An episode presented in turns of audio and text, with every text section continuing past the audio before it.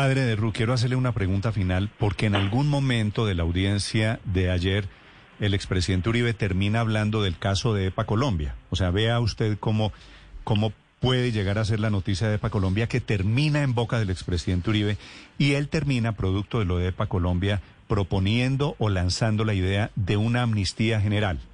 ¿Usted entendió la figura de la amnistía general? ¿Eso le parece importante? A mí me parece importante. Me parece importante porque visitando las cárceles y habiendo estado en la cárcel de Barranca Bermeja durante 12 años, la magnitud de las oscuridades y de las personas que están en las cárceles por razones eh, eh, injustas, por cosas no definidas, es inmensa en Colombia.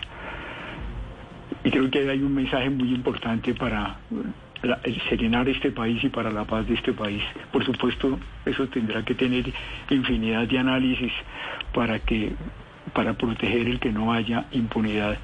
Como pienso también que el país tiene que abrirse a la paz grande.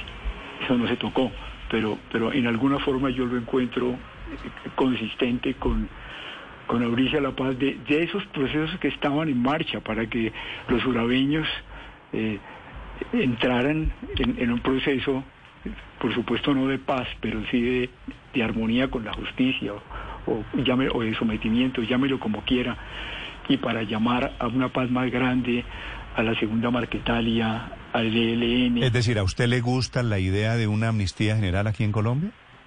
Sí. A mí me gusta la idea, pero siempre y cuando eh, se defina con mucha claridad los asuntos para que no sea una profundización de la, de la impunidad. Y Uribe lo dijo, lo dijo, es decir, lo de EPA Colombia parece un poquito frívolo en medio del ambiente en el que estaban. Uribe lo dijo pensando, sabiendo realmente que sería una amnistía no a EPA Colombia, sino a todas las mafias de todas las, las no, yo creo que, que hay en el país. Yo creo que él se estaba, no, yo creo que él se estaba refiriendo, hasta donde entendí, porque puso ejemplos que ustedes debieron escucharlos, se estaba refiriendo a casos muy concretos de personas que están en las cárceles con procesos no definidos o con procesos ambiguos. Se estaba refiriendo a eso. A casos concretos el expresidente Álvaro Uribe, pero ¿cómo se imagina usted, padre de Ru, una amnistía general en el país? ¿Qué es lo que usted sueña? lo, que yo, lo que yo estoy diciendo es que eso de la amnistía general que, que plantea Uribe me parece, me parece armonizante o me parece coherente con una paz más grande en Colombia, en que, en que realmente encontremos salidas que no sean salidas militares y salidas violentas para que este país pueda realmente caminar hacia la reconciliación de los colombianos. Es que yo no, yo no supe, la verdad, le soy sincero, padre, si Uribe lo decía de manera irónica porque era una comparación entre EPA Colombia y las FARC. No, no, no, no. Allí eh, yo se lo digo, allí no había ninguna cosa de tipo irónico. O sea, ¿él realmente está pensando en una amnistía general, usted cree? Para casos como esos, sí.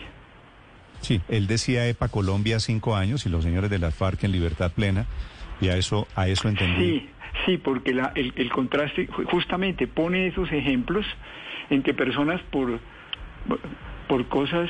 Eh, eh, como eso, como darle, darle unos martillazos a un transmilenio, les meten cinco años de cárcel y en cambio a otros, a otros, eh, por, por cosas mucho más graves, efectivamente usted tiene toda la razón, se les, se les acepta una justicia transicional. Mm.